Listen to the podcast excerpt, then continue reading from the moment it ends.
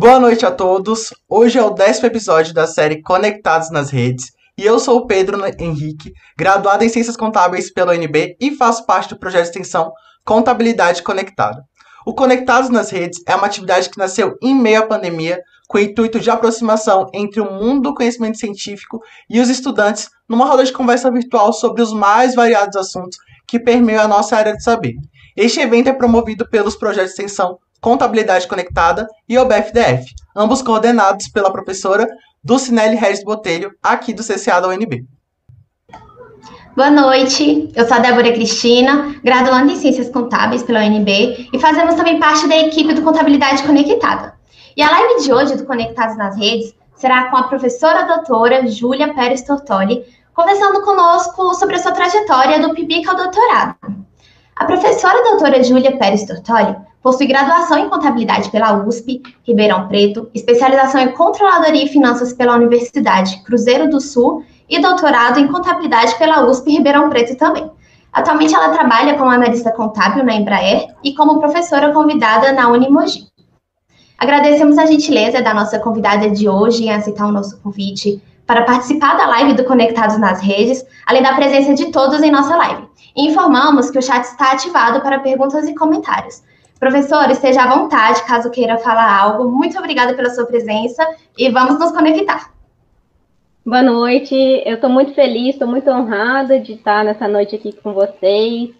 Espero contribuir um pouquinho contando a minha história, desde o do meu ingresso né, na, na graduação até hoje, depois de 10 anos, aí, uma década, é, com a conclusão do meu doutorado. Então, tenho que só agradecer pelo convite agradecer a professora Ducinelli e vocês, Pedro e Débora, por, pelo convite e também parabenizá-los por essa iniciativa, por esse projeto.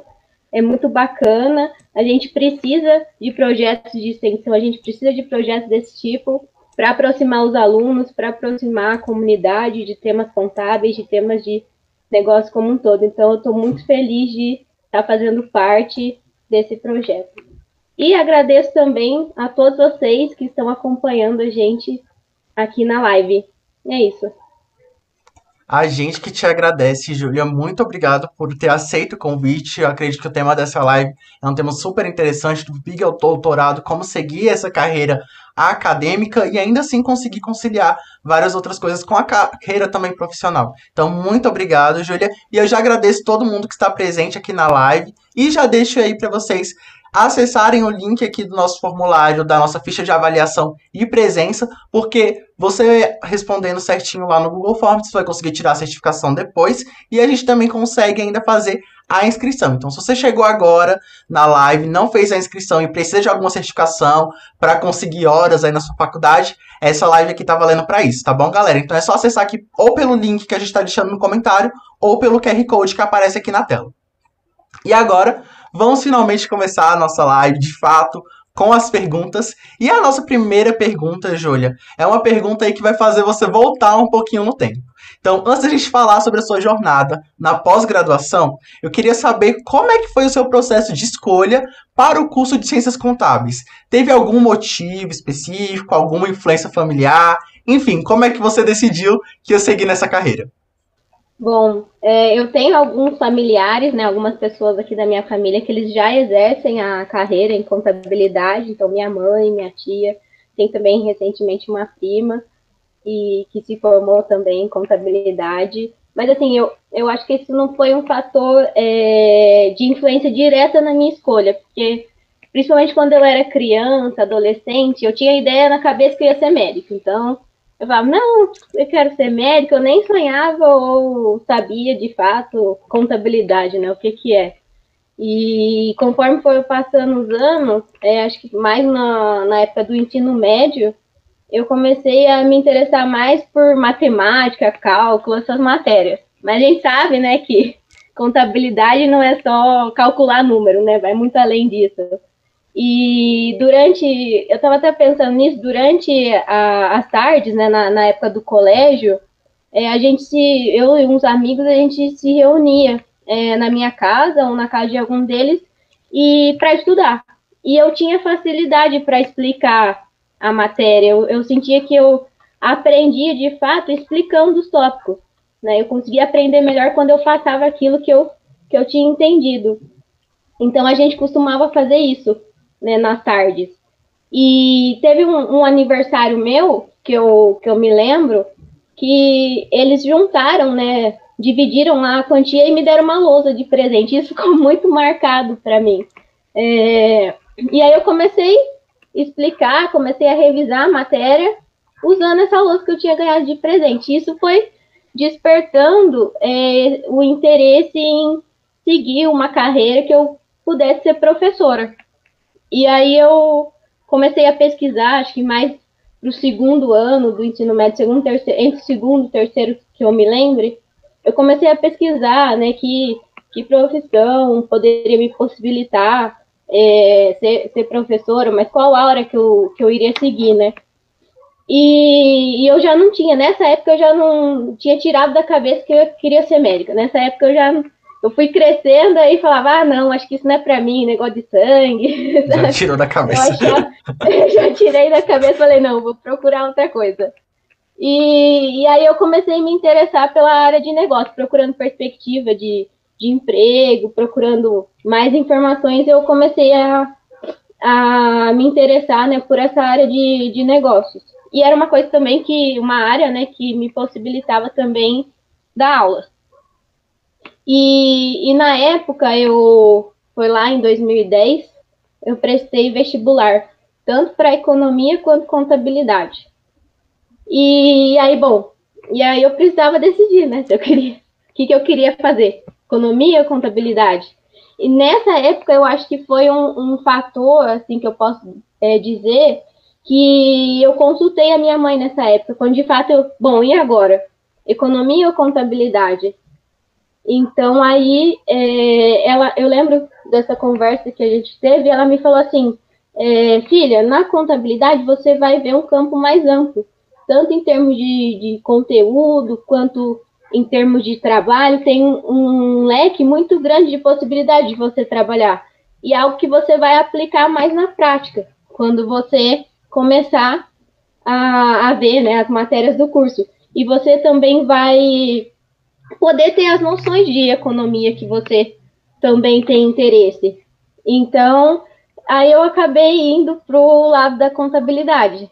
Então, aí eu é, me inscrevi né, para iniciar o, a, a graduação em contabilidade em 2011, lá na USP de Ribeirão Preto. Foi isso. Nossa, que história, né? Eu sempre costumo dizer que essa. Por exemplo, você comentou aí que você tinha um sonho de ser médico. Eu tenho uma memória muito marcada do meu primeiro semestre também na faculdade. Eu me formei recente, agora no meio do ano. E a minha principal memória, acho, do primeiro semestre é a professora do Sinelli falando que contador é um médico, mas é um médico de empresa. E eu acho que isso é muito real. É verdade. Então acaba que você de ser, né? não deixou de ser médico, só foi para outro rumo. Só não vai ter um pouquinho de sangue humano. É, que bom. Que bom. É, bom, professora, muito obrigada por contar um pouquinho desse início. E já pegando um gancho, é, desde o início da graduação, você já sabia qual linha de pesquisa gostaria de seguir? E isso foi se consolidando durante os semestres? Ou você seguiu alguma linha que não imaginava, assim como a sua tese? Ela foi trabalhada desde o PIBIC que você fez? Ou foi o tema escolhido depois? Bom, é, então, no começo da, da graduação, é, eu não tinha ideia, assim, de, de seguir a área de pesquisa, não tinha ideia de, de qual linha de pesquisa eu ia seguir, se de fato iria para esse caminho, né? Ainda era tudo novo para mim. Eu, eu, brinco que no, no, primeiro ano de graduação eu nem sabia o que era um débito e um crédito. Então, assim, era tudo novo, descoberta. E eu estava começando a entender de fato o que, que era o, o ambiente, né? Começando a entender o que, que era o ambiente da contabilidade. E durante a iniciação científica, então eu, eu tive, depois mais para frente vou falar é, mais detalhes, mas eu já no, no meu segundo, isso, no meu segundo ano de graduação, eu tive a oportunidade de ter iniciação científica, de ter uma bolsa de iniciação e começar um projeto de iniciação científica. Então foi a partir daí que eu comecei a ter contato né, com a pesquisa e eu comecei na linha de pesquisa de gestão de caixa. E foi algo que eu é, gostei bastante e era uma linha, é uma linha, né, que tem bastante oportunidade também da gente seguir, de, de pesquisar. Então eu acabei continuando nessa linha de pesquisa. Então o meu doutorado também seguiu é, nessa linha de pesquisa. Então eu comecei lá na iniciação científica e até o doutorado eu segui nessa linha de gestão de caixa. E é assim, algo que eu pretendo é, seguir como pesquisadora. É uma das linhas que eu pretendo seguir. Durante e depois após eu também participei de outros projetos com, em áreas diferentes da contabilidade, mas é, a parte de gestão de caixa eu gosto bastante, acho que é de fato uma linha que eu, que eu pretendo seguir. E aproveitando, Júlia, que você comentou aí sobre a sua entrada na iniciação científica, que você seguiu o mesmo tema aí, isso é muito interessante para mostrar que você pode começar lá como um realmente sim, um pequeno pesquisador e chegar até o doutorado com uma linha sólida. A gente quer saber sobre o seu PIBIC. É, a gente sabe que é um projeto, entrar em um projeto de iniciação científica é um grande sonho para todo mundo na graduação, e quando a gente entra, é uma conquista enorme. E qual foi seu sentimento quando você foi selecionada? Você já tinha em mente ali que você iria passar por um mestrado e um doutorado naquela época? Então, como eu, eu comentei já no segundo ano de graduação, eu tive a oportunidade né, de, de ser contemplada com essa bolsa né, de iniciação científica. E, e eu me lembro é, até hoje que o meu orientador, né, o professor é, Botelho, ele veio conversar comigo e veio conversar com mais uma amiga minha sobre a possibilidade da gente ter um projeto de pesquisa. E assim, foi um, um sentimento assim, de conquista mesmo, de, de felicidade e, de, de gratidão de poder estar tá iniciando um projeto de pesquisa, né? E, e aí eu fui, a gente fez o projeto, eu fui contemplada com a bolsa, então já no segundo ano de graduação eu já tive essa oportunidade. E foi a partir da iniciação científica que eu iniciei, então, de fato, na, na área de, de pesquisa. Então, eu, eu ainda não tinha muito é, em mente se de fato eu ia seguir o mestrado, doutorado nesse momento, que eu ainda estava no segundo ano de graduação. Mas, de fato, isso foi se desenvolvendo conforme eu fui andando com o meu projeto. E eu vi que, que realmente é, eu tinha é, potencial, tinha chance de seguir nessa carreira. Então, a iniciação científica que me possibilitou é, ir, ir me desenvolvendo é, nessa carreira de pesquisa para seguir novos ramos, né? Excelente, Sim. Júlia, obrigado. Obrigada, professora. E levando em consideração, é, orientador, quão, quão importante foi a sua relação com eles para conseguir alcançar essas metas acadêmicas, chegar onde você chegou? E quantos orientadores durante todo esse processo você teve? Então, eu tive apenas um orientador, como eu comentei, o professor Marcelo Botelho, então, desde a iniciação científica, é, ele foi meu, meu orientador, e aí, quando eu entrei né, no, no mestrado e posteriormente fui transferida para o doutorado, eu também continuei sob orientação dele. Então, assim, foi o único orientador que eu tive e sempre seguindo nessa linha de gestão de caixa. Eu falo que eu só tenho a agradecer é, por todos esses anos, né? Dez anos aí de, de, de carreira, né? Dez anos aí construindo tijolinho por tijolinho desde a graduação, né? E eu acho que é muito importante a gente ter esse espaço, né? Para conversar, nem que for para pedir uma opinião, é, ter esse espaço, né? De poder contar com, com, a, com o orientador, né? Nesse ponto, é, me ajudou bastante. É, acho que além da linha de pesquisa, né, ter que coincidir com a linha do, do orientador, ter essa relação com ele, uma boa relação, é super importante para o projeto final, né? Sim. Com certeza, Júlia. Inclusive, caso, assim, uma curiosidade aqui do próprio Contabilidade Conectada, do Conectados nas Redes, o professor Marcelo Botelho, ele foi o nosso primeiro convidado lá na nossa primeira live do Conectados nas Redes no ano passado. E hoje estamos aqui na décima live do Conectados nas Redes beleza. com a sua orientando. Olha que coincidência, né? Aí, tá vendo? Nossa, muito, eu tô muito feliz e muito honrada. Não, o professor Marcelo realmente é décima- excelente. Na décima live e ele ter sido o primeiro. Dó, combinou certinho aí, gente. Estamos Tá interligados. ótimo. E aí, Júlia, você comentou sobre esses 10 anos que você tá aí construindo de tijolinho em tijolinho, porque realmente, assim, cada pesquisa, cada dia, cada conhecimento novo que a gente agrega pra gente é realmente um tijolo construindo nossa carreira. E considerando aí toda a sua trajetória profissional, qual que é o conselho que você daria hoje pra si mesma, lá no início da graduação, 10 anos atrás, Júlia? Essa pergunta é Nossa, intimista, né? eu acho que ah, uma das coisas que eu, que eu falaria, né, para mim lá no começo é, é muito sobre persistir, né? Eu acho que é persistir e se dedicar.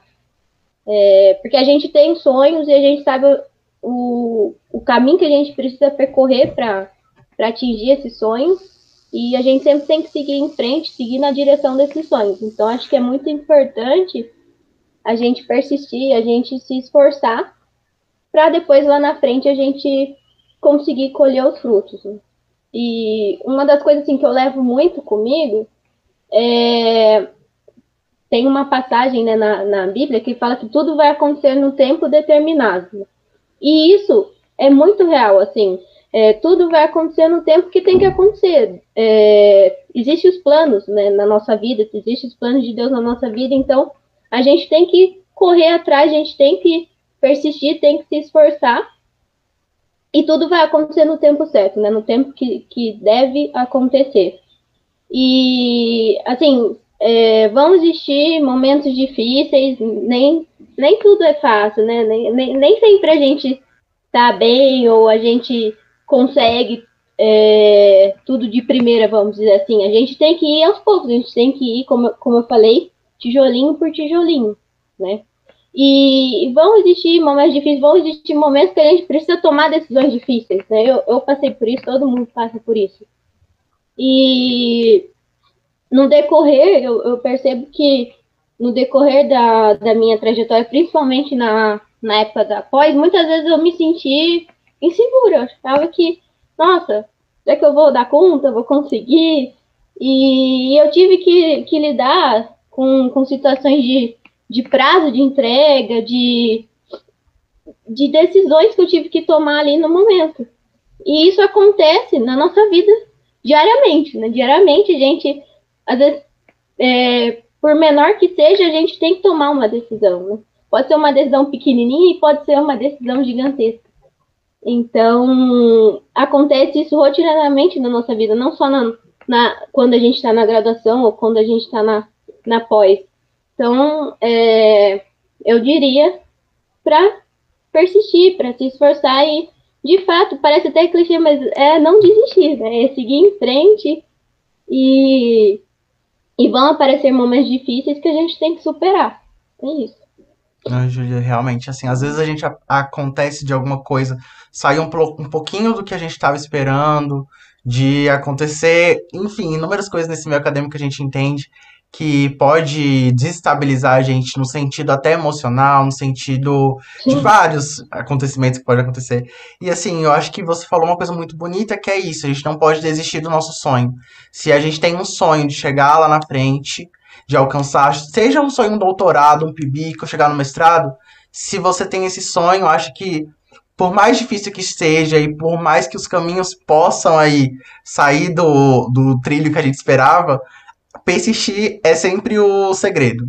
E muito bonito isso, É, Júlia, realmente certeza. muito inspirador. Muito obrigado, Júlia. E imagina, e só um ponto que eu queria comentar também, né, é, em relação a isso, é que no final a gente vê, né, toda essa trajetória, né, pois é, é uma forma, assim, da gente olhar para trás e ver tudo que a gente passou, né, todos que nem, como eu comentei, todos os tijolinhos ali que a gente foi, foi levantando.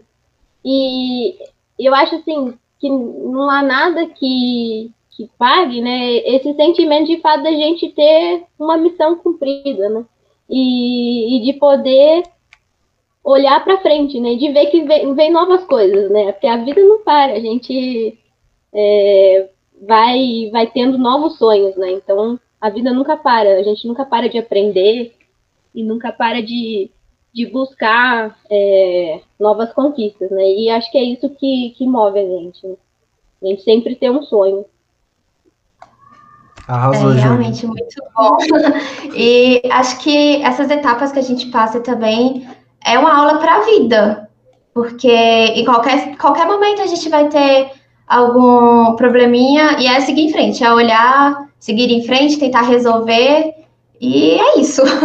E já pegando esse gancho que você falou, é, hoje a gente preza bastante, né, pela nossa saúde mental. E às vezes é difícil conciliar a vida acadêmica com a vida pessoal, como conseguir ter um lazer, sem estar com a cabeça ligada a trabalhos, provas, é, se sentir culpado por estar se divertindo. Isso acontece bastante com a gente. E como você conseguiu lidar com isso, uma vez que emendou graduação, com todas as suas especializações? E na sua rotina, você tem algum método para conseguir conciliar os estudos, trabalho, lazer, é, família? Eu realmente estou curiosa para saber. É Estamos né? curiosos para saber se você É, realmente, não, não tem fórmula, né? Não é algo, não é uma tarefa fácil, né? De, de conciliar tudo, assim, não, é, não foi algo de que eu consegui de primeira, vamos dizer assim, né? É, que que eu que aconteceu, né? Diversas situações que muitas vezes a gente tem que abrir mão né? Muitas vezes a gente tem que abrir mão ou postergar algum, alguma, alguma coisa naquele momento para poder dar conta de tudo, né? E, e o que foi muito importante, assim, que eu, que eu prezo muito, que foi muito importante para mim, é, foi a questão de ter apoio. Eu sempre tive apoio da minha família, sempre é, estiveram me apoiando, todas as decisões que eu, que eu tomava, eu morei fora, eu estudava em outra cidade, então, assim, é, eu tive muito apoio da minha família e de amigos, é, como eu comentei, do orientador, isso também é muito importante. E isso conta demais, né? A gente ter o apoio, a gente saber que não está sozinho. Isso acaba nos fortalecendo. E, e também é uma forma da gente dividir os nossos momentos de dificuldade, nossos momentos de, de aflição, como eu comentei, é, sempre a gente vai, nunca vai estar sempre bem, né? Sempre vai existir aí uma dificuldade, vai existir uma, vai existir, né, uma, um momento de aflição e a gente tem que lidar com isso. E tendo esse apoio, essa rede de apoio, é, isso conta, conta muito, né, pra gente. E, assim, é, durante a, a, semana, eu buscava mais focar no, nos estudos. Então, basicamente, é, eu procurava priorizar aquilo que eu tinha de entrega, né?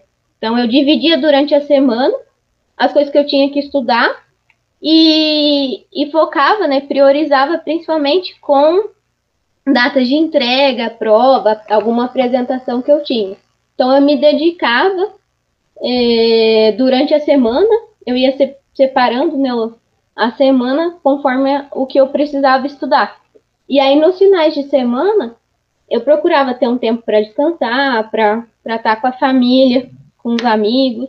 Mas, assim, nem sempre eu conseguia, né? Nem todo final de semana eu conseguia estar 100% livre. Existia vezes que eu também, durante o final de semana, eu precisava estudar, é, principalmente quando tinha algum trabalho com entrega já próxima, né? Por exemplo, na segunda, uma coisa assim, época de prova, às vezes acumulava. E mas eu também acho importante é que de fato a gente não deixe de lado, né, as atividades. A gente pode ter que postergar na, naquele momento, mas a gente também precisa de lazer, a gente precisa de tempo com família, com amigos. Então eu buscava sempre que, que eu conseguia os finais de semana para estar com eles, né? Para ter um momento de descontração.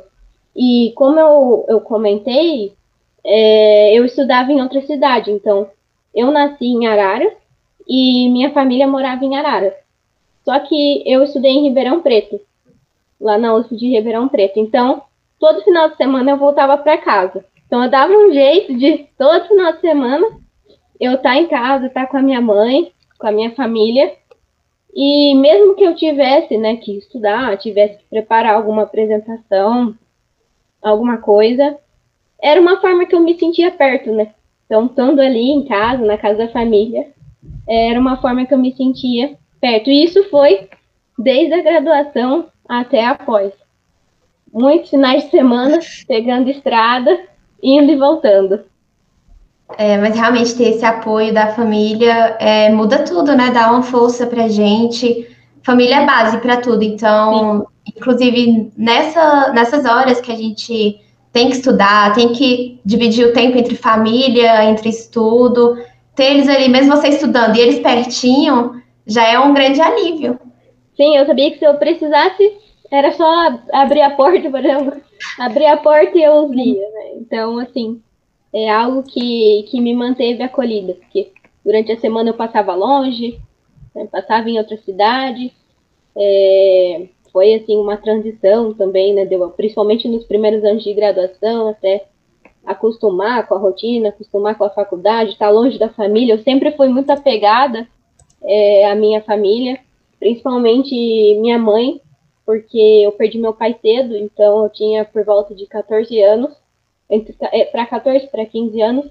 Então, assim, eu me apeguei muito na minha mãe. Então, onde eu ia, ela ia. A gente viajava sempre juntas e então eu foi assim uma transição difícil para mim, né, mudar para Ribeirão, né, uma cidade grande comparado com Araras, para quem é, não conhece ali é bem interior de São Paulo, é, próximo a Campinas, que é uma cidade mais assim, todo o pessoal já deve ter ouvido falar. E era uma cidade de interior, cidade pequena. E Ribeirão também é interior, só que é um pouco. Já é uma cidade mais, mais desenvolvida, uma cidade maior. Então, assim, foi uma adaptação para mim. E ter o apoio né, da família, da minha mãe, assim, é, foi muito. Eu vejo hoje o quão importante foi para mim. Ai, não, realmente, Julia, é, isso que você falou é muito real. Assim, eu me formei recente, como eu tinha comentado um pouco um tempinho atrás, e o apoio dos pais, do pai, da mãe, da família, nesse período, para mim foi essencial. Eu, com certeza não teria conseguido concluir minha graduação sem eles. Imagina, então, estando com essa dificuldade da, da locomoção, né? De estar longe. Só por dúvida, Júlia, você comentou aí que você era de Araras e foi para Ribeirão Preto. É, a gente sabe que tem bastante gente aqui de Brasília assistindo essa live. Quantos quilômetros tem de distância de uma cidade para outra? Pra gente ter uma noção aqui na nossa cabeça. É, dá mais ou menos uns 190 quilômetros. Eu levava em média de carro umas duas horas. Nossa, bastante tempo. Então, é realmente. Quando no começo, que ainda não dirigia, né? Era ônibus aí, nossa, muitos perrengues aí de ônibus, já chegou a quebrar, e aí você chega atrasado, né? É, no primeiro ano de, de, graduação eu ainda não tinha tirado carta, nada, né? Habilitação, carta, né? Habilitação. E, e aí eu, eu ia e voltava de ônibus. Aí depois eu comecei a ir de carro. Aí ia dar uma média de, de duas horas de carro. Agora o ônibus demorava bem mais, porque ele fazia toda a região. Então ele ia parando né, nas cidades vizinhas até chegar em Ribeirão Preto. Nossa, então assim, a gente Julia. falava que era. É, como é, que, como é que, que é o termo? Como se fosse o leiteiro, né? Da, da de, Vai de parando, de casa em casa. É, é isso aí. A gente falava que era a mesma coisa, porque ele ia toda a cidade, é, entre né, o trajeto de Araras para Ribeirão, ele ia parando. Não, Júlia. E aproveitando é aí a distância. Não, sim, é uma. Realmente é. A gente, assim, eu demorava daqui de casa pra UNB, acho que uns 30 quilômetros, já achava muito, mas já 190 quilômetros pra voltar pra cidade. Então, realmente, ele tá de parabéns. E é, como a gente falou. você tinha comentado aí sobre essa transição que você passou, de fato, da faculdade. Ou, do ensino médio para faculdade. A gente sabe que existe uma diferença aí, uma sensação é, de amadurecimento até pessoal da gente. E a gente sabe que existe essa, essa sensação na transição que a gente sai do ensino médio para uma universidade. Eu queria saber, Júlia, se você sentiu também essa transição quando você saiu da graduação para o mestrado e na do mestrado para o doutorado. Para você, qual dessas transições, qual dessas três que você passou, foi a mais difícil em todo o seu trajeto acadêmico? É, eu acho, sim, pensando, eu acho que o mais difícil mesmo é, para mim foi quando foi do, do mestrado para o doutorado, porque na verdade é, eu estava na qualificação né, do, do mestrado e, e durante a qualificação, né, eu, eu apresentei a qualificação tudo, e eu recebi né, a notícia de que existia a possibilidade de eu seguir para o doutorado direto. Então, sem é, concluir o mestrado. Então, existia essa possibilidade, uma vez que, que o meu projeto né, de, de pesquisa, ele estava apto, ele tinha bagagem já para ser um tema de pesquisa do doutorado. Então, acho que esse foi o momento mais difícil para mim, porque, né, imagina, você está ali apresentando, está ali, né, um, é um clima né, de, de, de qualificação, né, você está sendo avaliado pelo, pelo seu trabalho, e aí você tem né, é, essa notícia, né, que você pode é, seguir direto para o doutorado. E assim, eu fiquei muito feliz, né? Assim, acho que não tenho palavras assim, para explicar aquele momento, mas ao mesmo tempo foi o momento mais difícil assim, que eu passei, porque é a responsabilidade que isso me, me traria, né? De, de tomar essa decisão, de seguir né, para o doutorado e, e toda então essa responsabilidade que isso me trazia e, e também de, de cumprir todos os requisitos do, que eu teria que passar, né, para poder transferir de fato para o doutorado. Então, assim, é, todos os requisitos que para se ingressar no, no doutorado eu já tinha que cumprir naquele momento, né, para poder conseguir de fato é, ingressar para o doutorado direto. Então, assim, acho que isso foi é, uma das é, transições né, mais difíceis que eu, que eu passei. Nossa. Que transição, inclusive, né, Júlia? Parabéns, né? Realmente aí você conseguir entrar no doutorado dessa forma. Excelente, Júlia, de fato. Foi uma, é uma responsabilidade, né, que tem, nossa, Sim. eu, muito feliz e, e... É, um trabalho com a bagagem pro, para você fazer o seu doutorado, mas também teve um passo bem grande, né? Uma grande responsabilidade que você ter. É, era para ter uma e aí você pegou uma outra responsabilidade. Sim, sim. Bom, e falando em mestrado e doutorado, é, a gente acredita que a maioria das pessoas que as pessoas, né, pensam que quem faz mestrado, doutorado, automaticamente tem que estar em tempo integral numa sala de aula como professor. E você é a prova viva de que pode trabalhar uma área diferente da docência. Qual foi o maior impacto positivo que essas especializações te proporcionaram na sua atual área, mesmo que você sendo professora convidada na Unimogi, mas dando atenção maior ao seu trabalho na Embraer como analista? Eu acho que hoje, né, eu, eu, consigo ver a importância da carreira acadêmica na área que eu, que eu atuo hoje lá na Embraer. Assim, foi fundamental é, para mim, né, para a área que eu estou hoje, foi fundamental ter desenvolvido essa carreira acadêmica, ter passado é, pela iniciação científica, ter seguido na pós, né, todas as habilidades que a gente vai desenvolvendo né, no, no decorrer da, da cadeira, é, da carreira, desculpa, da carreira acadêmica, é, isso eu vejo hoje que, que foi fundamental para a área que eu estou. Lá na, na empresa, eu, eu trabalho na área do grupo técnico, né, o grupo técnico em contabilidade. Então, basicamente, a gente tem o papel de analisar questões contábeis, né, analisar transações, analisar contratos, é, analisar operações e a gente elabora memorandos, elabora consultas técnicas. Então, todas as habilidades que eu, que eu desenvolvi né, no decorrer da, da carreira acadêmica, isso foi muito importante, porque precisa ter é, essa bagagem, né, essa bagagem técnica, precisa ter toda essa é, essas habilidades que a gente é, tem esse papel, né, de, de analisar os aspectos contábeis, mas também de analisar a norma, ver o que se aplica naquela transação e depois fazer uma o que a gente chama de uma consulta técnica, que é de fato trazer toda a argumentação para respaldar aquele reconhecimento contábil. Então é como se a gente estivesse escrevendo um artigo, vamos trazer assim para o nosso ambiente acadêmico. Né? Então tem toda é, uma estrutura né, de, de consulta técnica que a gente segue, né? desde a introdução, que é a explicação né, da, da operação, do, do contrato que for, a gente traz todas as referências né, da norma, qual norma se aplica, qual CPC se aplica, e depois a gente traz a nossa conclusão.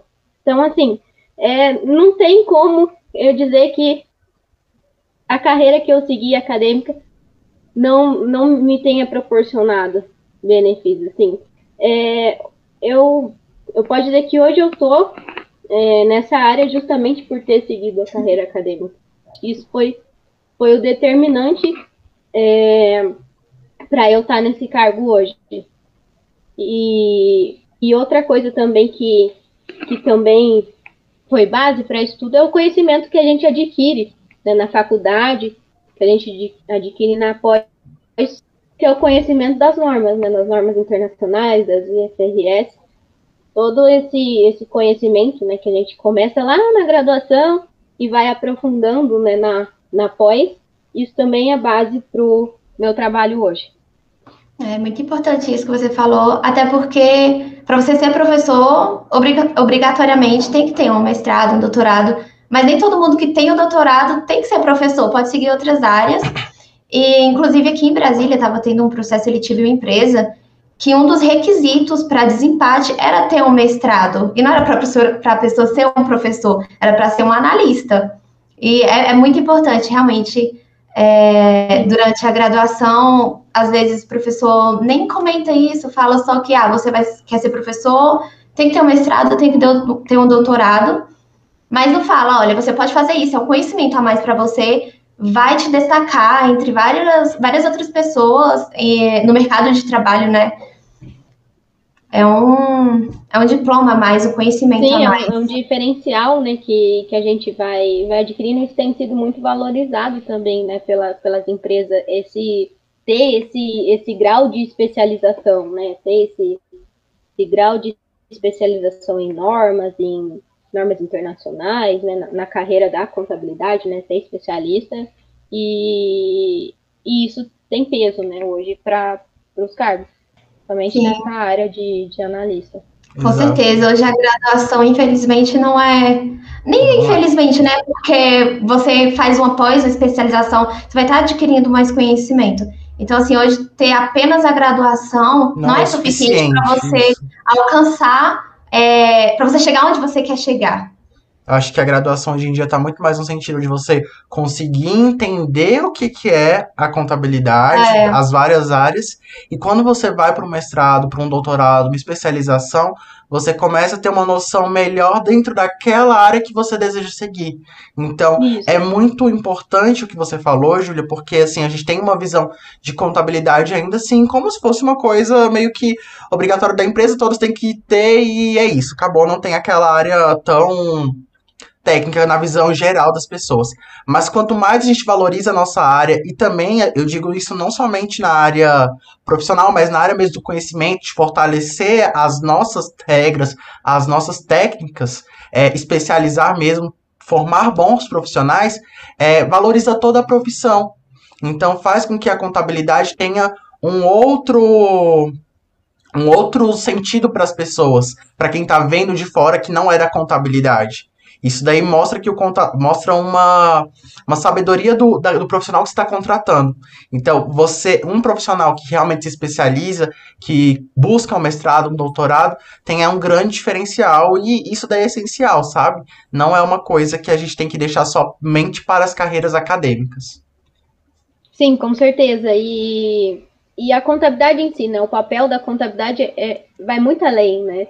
É, todo esse papel de, de análise, não é simplesmente, eu falo assim, não é só debitar e creditar, né? A gente tem que entender o débito e o crédito, sim, com certeza, né? entender o, onde debitar, né? Onde creditar, mas a gente tem que entender a consequência, né? Desse débito e crédito, a gente tem que analisar é, de fato, o que, que vai trazer de, de consequência, como que a gente vai respaldar uma decisão lá na frente, né? Então, hoje o profissional da, da contabilidade, ele está muito mais para esse lado de, de análise, de, de, de apoio, né, nas decisões da, da organização. E isso valoriza, é, nos valoriza, né, como profissionais contábeis. Com certeza. E, Júlia, a gente já falou aí sobre essa questão dos programas de pós-graduação, e a gente sabe que existem inúmeras etapas nos processos seletivos para ingressar em programas de pós-graduação. E certamente você passou por várias destas. Mas como você mesma falou no início aí da live, é, a gente viu que no seu Lattes não consta nenhum mestrado. Conte pra gente aí como foi as particularidades dessas etapas e qual foi a mais difícil, algum processo aí que você realmente sim diz, meu Deus, eu passei, e qual desses processos foi o mais divertido durante sua, sua trajetória? Bom, é, então voltando um pouco né, na, na, linha do tempo, lá em depois que eu concluí né, a graduação em 2015, eu comecei a, a prestar né, o processo seletivo para o mestrado. Então eu passei por todas as etapas de, de seleção. É, eu me lembro que tinha a prova AMPAD, tinha a prova, a própria prova específica, né, de contabilidade, tinha que ter o projeto de pesquisa, tinha a parte da entrevista, né, a arguição, que a gente tinha que falar sobre a gente, falar sobre é, fatores que do porquê, né, a gente está ingressando nessa nessa carreira, né, está ingressando na pós, a parte de experiência acadêmica e também pesquisa. E em 2016 eu, eu ingressei então no mestrado, então eu comecei a cursar o mestrado e a minha primeira qualificação como é, mestranda, né, ocorreu em 2017. Então já em 2017 eu eu participei, né, da, da primeira qualificação, que aí foi quando eu comentei com vocês que eu tive a indicação, né, para seguir para o doutorado e, e nesse momento, então, eu tive que decidir de fato que eu, que eu iria seguir né, para o doutorado e tive que cumprir todos os requisitos também para poder de fato ser transferida né, para o doutorado. Então, eu tinha a prova da AMPAD ainda válida e com a nota que eu conseguia é, já é, para o doutorado, então a minha nota era suficiente para para poder ser transferida né, para o doutorado. É, também tinha a questão da prova de inglês, né, que a gente tinha que ter a prova de inglês válida. É, todas as justificativas né, da, da banca para eu poder ser transferida, e de fato eu ingressei no doutorado. Então é por isso que eu não tenho título de mestre. Uma vez que durante o mestrado, então na qualificação do, do mestrado, eu já ingressei para o doutorado. Então eu comecei é, a fazer então as matérias, né? Eu tinha que cumprir as matérias também do doutorado. E em 2018 é, foi a minha segunda qualificação. Então, assim, foi um prazo bem apertado. É, já em 2018 eu já passei pela segunda qualificação, só que já como doutoranda. Então, assim, foi um espaço curto, né, de, de tempo, porque eu tive que transformar aquela dissertação em de fato um projeto de tese, né? Ele, ele estava apto para seguir no doutorado, mas eu tinha que dar uma cara, né? Mudar é, toda é, a argumentação, eu tinha que de fato desenvolver um projeto de doutorado, né? E já com uma visão preliminar de uma tese. E então foi assim, foi acho que a etapa mais difícil que eu posso dizer foi essa qualificação, né? A segunda qualificação que eu passei é, já a nível de, de doutorado, né? Que até então eu não tinha passado pela experiência de fato de ter defendido o mestrado e ingressado no doutorado, né? Foi, foi é, de fato, eu passei pela qualificação e já vim para uma outra qualificação que o nível, é, como, como está no doutorado, o nível já de, de avaliação ele já, ele já sobe mais do que, por exemplo, no, no mestrado. Eu tive é, esses poucos é, meses aí para conseguir né, estruturar todo o trabalho. Então, acho que foi uma etapa, foi né, uma das etapas mais difíceis para mim, foi é, essa, essa segunda qualificação, já a nível de doutorado. E de assimilar tudo, né? De assimilar tudo que, que aconteceu, as matérias que eu tinha para cumprir já, né, a, nível de doutorado, e o próprio projeto de pesquisa, né, que eu tinha que estruturar já para estar no formato de uma tese. E tem mais algumas perguntas, né? Ah, é, que mais queria comentar? Ah, em relação da especialização, né, que, que vocês comentaram. É, durante o doutorado, eu ainda fiz uma especi especialização. Então, né, inventei de fazer uma especialização, eu fiz um curso de MBA, já não bastasse o que eu estava fazendo, aí comecei Quis mais. é, porque naquele momento eu via que eu queria ingressar na carreira de docência, só que eu estava cursando doutorado, eu não tinha nenhum título ainda, eu era graduada e eu queria é, ingressar na carreira de docente. Então, eu fiz um, um MBA nesse, nesse período, depois que eu cumpri todas as, é, cumpri, acho que quase todas as matérias do doutorado, acho que faltava uma, se eu não me engano. É, eu comecei a fazer esse curso de MBA, então, junto com o doutorado. E, e aí eu comecei né, a, a, de fato, é, dar aulas. Então, eu comecei é, dar aula na graduação, eu dei algumas aulas de na pós, né, de, de MBA, é, gravei também algumas aulas e, e aí as coisas foram caminhando. A parte mais divertida, é, eu acho que foi a seleção do, do mestrado, né? Porque, assim, eu estava bem tranquila, porque eu já vinha da graduação, né? Então, eu já vinha da graduação com uma experiência acadêmica, né, por causa da iniciação científica. Eu gostava muito de ir para congresso e eu já tinha esse contato com pesquisa. Então, acho que foi um momento que eu estava tranquila na, na época da seleção do, do mestrado, porque eu já tinha né, essa, essa, essa bagagem de pesquisa, era uma, era uma área que eu gostava, sempre estava em congresso. É, foi em um desses congressos até que eu conheci a professora Ducinelli, é, acho que lá em 2015. É, então, assim, eu sempre participava de congresso, estava é, em grupo de pesquisa, então acho que isso foi, foi um fator aí que me deixou mais tranquila na parte da seleção do mestrado. E, e outra coisa também que contou bastante foi que durante a minha graduação eu tive uma bolsa para ir para intercâmbio. Então, lá em. Foi no meu último ano, é, no meu último ano de graduação, eu consegui uma bolsa para fazer intercâmbio. Então, isso também contou bastante, porque eu tinha essa experiência né, acadêmica, eu tinha feito intercâmbio e eu tinha um projeto de pesquisa já, pode dizer, mais é, estruturado, né, não começou do zero naquele momento, porque eu segui o meu projeto da iniciação científica. Então já era, era algo né, que eu estava pesquisando.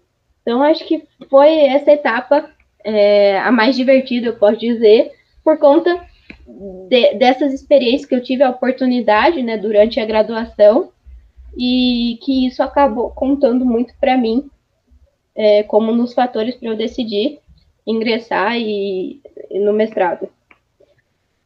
Julie, você comentou agora sobre essa questão do teste da ANPAD.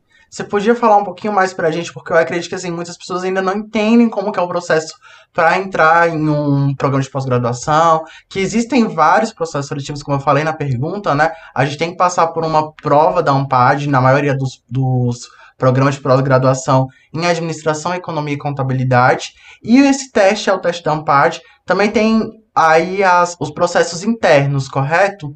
Das próprias, dos próprios programas, vai ser a entrevista, enfim, mas você conseguia falar um pouquinho sobre esse pequeno, esse, essa pequena parte aí desses processos do teste da ANPAD aqui pra gente?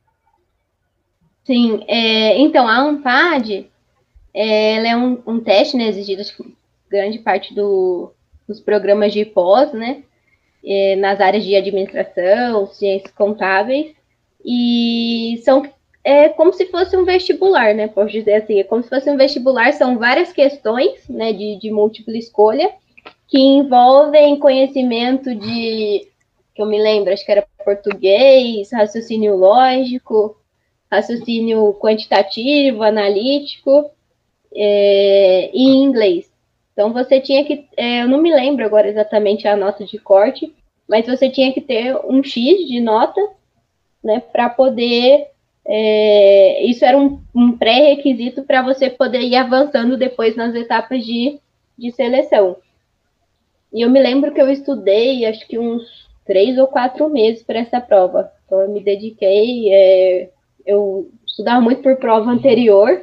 Então, como se fosse um vestibular mesmo, eu, eu estudava pelas provas anteriores, né, via é, as explicações e, e isso me ajudou muito na hora da prova.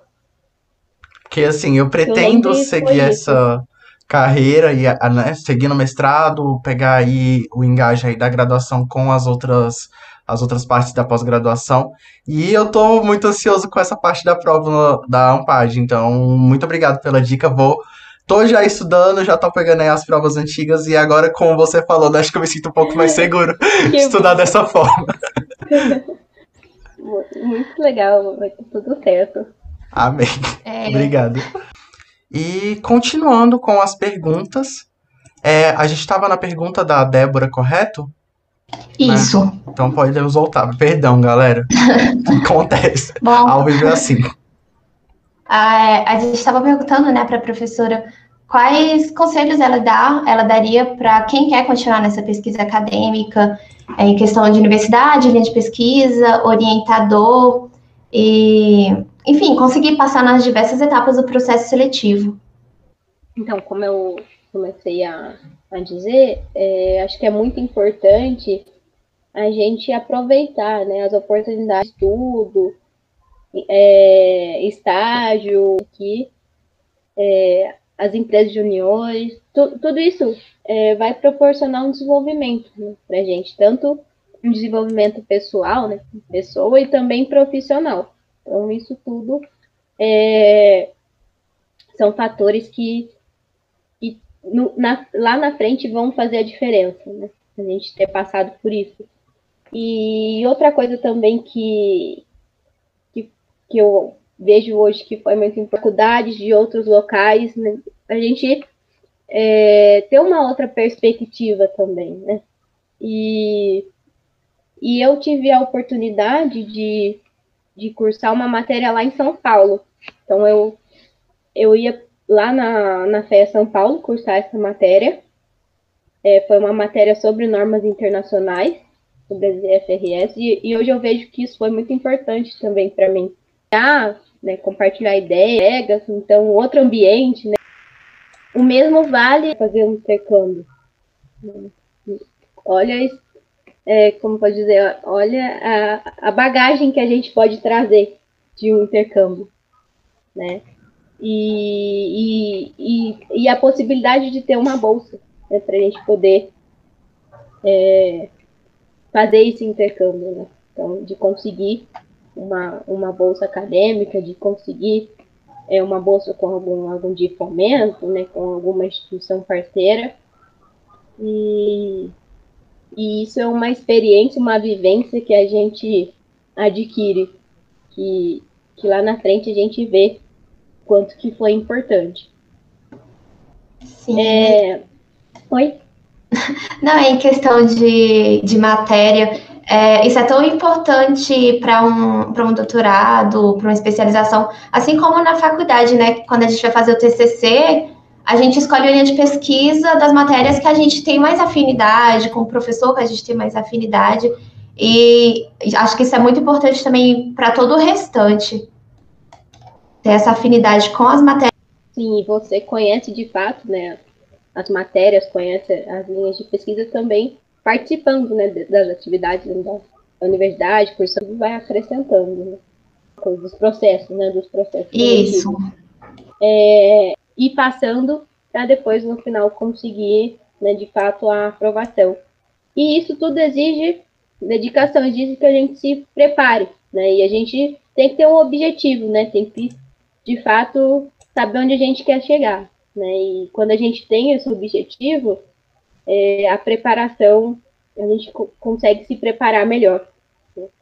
E, e eu, um tempo onde a procurar se interessar é, pela área que você vai seguir, já procurar é, verificar cada etapa né, do, do processo, conversar com pessoas que já passaram por esse processo e que é, torna o caminho, né, torna o caminho é, mais, como eu posso explicar, é, acaba é, facilitando, vamos dizer assim, acaba facilitando a gente vai esperar lá na frente. Né? Uma ideia, né?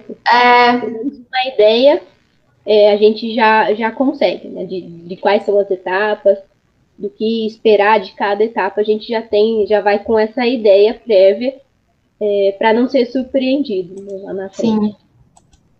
E em relação à parte de linha de pesquisa e orientador, é um conselho que eu, que eu, que eu dou é de procurar a linha de pesquisa, né, procurar conhecer as linhas de pesquisa que tem na universidade, os estilos de orientador, porque no, no, no final a gente tem que ter uma linha de pesquisa que a gente é, que a gente goste, uma linha de pesquisa que a gente vê que tem oportunidade né, naquela área, e também estilo de orientação que, que você se dê bem né? E temas que você já tenha também alguma experiência é, prévia, como eu posso dizer. Por exemplo, quando você está na pós, por exemplo, eu no caso da iniciação científica, eu já tinha uma experiência prévia, porque eu fiz iniciação, então eu procurei seguir nessa, nessa área, para não ter é, toda a curva de aprendizado novamente de uma linha de pesquisa diferente. Então eu. Excelente, Júlia. E a gente recebeu aqui uma pergunta do chat do Hermes Lima, e ele falou depois do doutorado o que que a gente faz, né? Que é a maior dúvida dele. E essa pergunta aí eu vou jogar para você também. Agora que você já finalizou o doutorado, quais são seus planos para o seu futuro profissional? Aí você pretende fazer um pós-doc? Qual, qual que é o que acontece depois do doutorado, Júlia? Então, eu mais uma carreira híbrida, não sei nem se é esse o termo correto.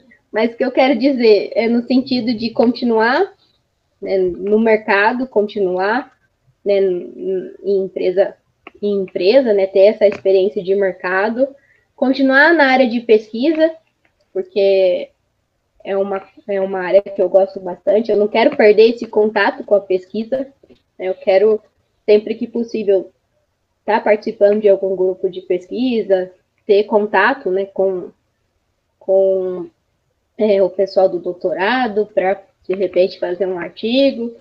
Então, assim, eu, eu, eu pretendo né, continuar trabalhando no mercado, continuar pesquisando, e também é, eu não quero ter esse distanciamento com, com a parte de lecionar, né? Eu quero é, ter um, um espaço para também é, continuar como docente, né? Então, é, é conciliar, né? Eu vejo hoje que o meu é, a minha carreira, né, agora após o doutorado, é conciliar tanto, eu, eu falo muito de conciliar, né, a teoria, conciliar a prática e a pesquisa, né, e juntar tudo isso.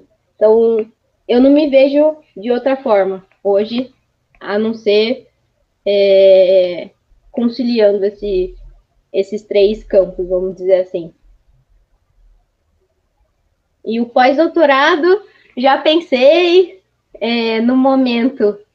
Eu acho que eu vou dar um, uma pausa, assim, vamos dizer assim. Eu, eu quero me estruturar também em termos de, né, de, de profissão, de também ter um tempo aí para seguir a, a, pesquisa. Também tem a parte da. É, mais nesse momento de sete anos por aí, que eu me vejo que na possibilidade de, de talvez é, ingressar já num, num pós-doutorado.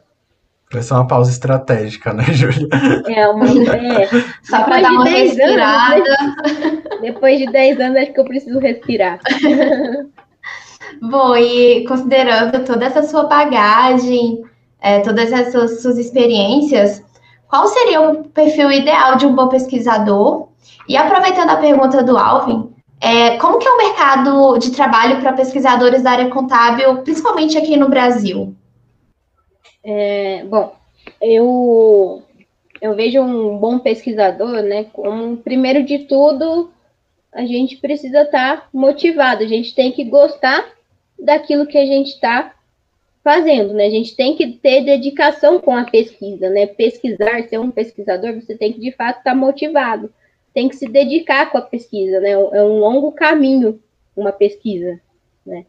E por ser um longo caminho, né, que a gente percorre, é, a gente precisa, isso vai seja um artigo, um paper, né? E muitas vezes, né, principalmente quando a gente está escrevendo um artigo, está escrevendo um paper, é um caminho longo, né? A gente, até a gente ter de fato lá uma aprovação num periódico, né, numa revista.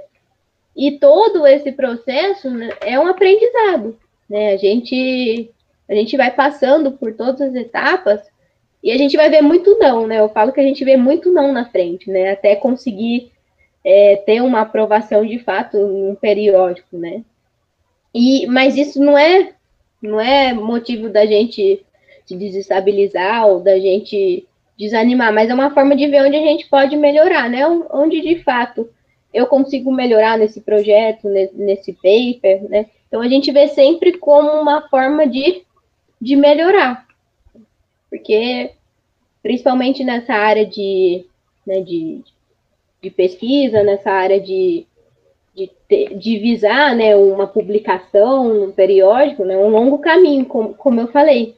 Então, vai, vai, é, vão existir né, muitos obstáculos, vamos dizer assim, né, muitos é, obstáculos até no final a gente ter de fato a, a aprovação do, do artigo, né?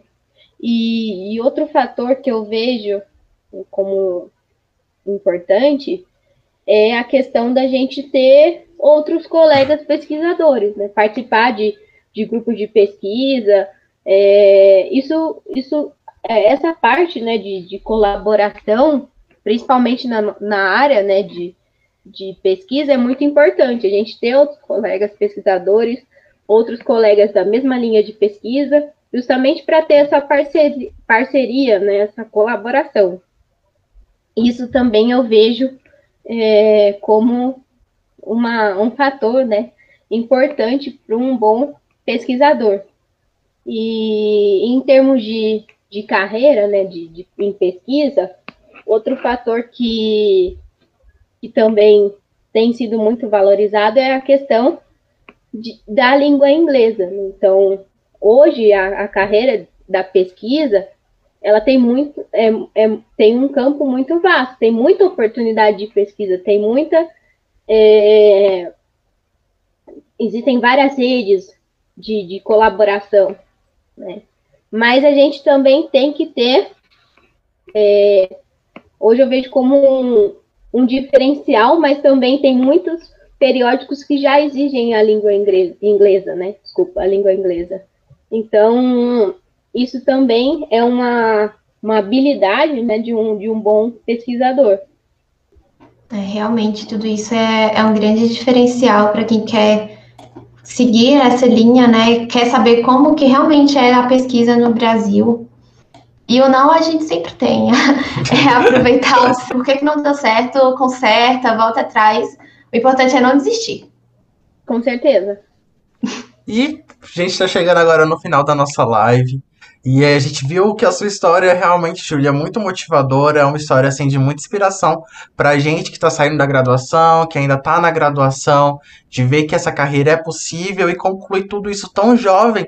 Não é somente um sonho, mas pode ser uma realidade, assim como foi a sua. Então eu queria que agora você indicasse algum conteúdo que realmente motivasse e que mostrasse pra gente que é possível. Então mostra aí, mostra, é, indica aí pra gente algum livro, algum filme, alguma série nesse sentido de realmente motivar a gente para conseguir chegar aonde você chegou com essa idade tão jovem, dessa maneira tão graciosa, assim como você conseguiu, Júlia. O que, que você sugere aí pra gente hoje? Legal. Bom, é até um. Parece clichê, mas o manual de contabilidade tem que fazer parte da nossa vida, né? É a Bíblia do contador. É a Bíblia do contador, né? Não tem como falar de contabilidade não, não lembrar da Bíblia do contador, né? Que é o material, que é o nosso material presente no manual, né? Eu acho que isso é uma é uma base assim que a gente a gente tem né, na nossa mão com, com em termos né, da parte de, de normas, né, com exemplo, com explicação. Então, assim, acho que é um, é um livro, né, uma a Bíblia do contador que tem que estar aí presente, né, na nossa, na nossa jornada, né. E em termos de filme, tem um, acho que a maioria já ouviu falar, né, mas para quem não assistiu, tem o filme lá do Contador, né, chamou O Contador.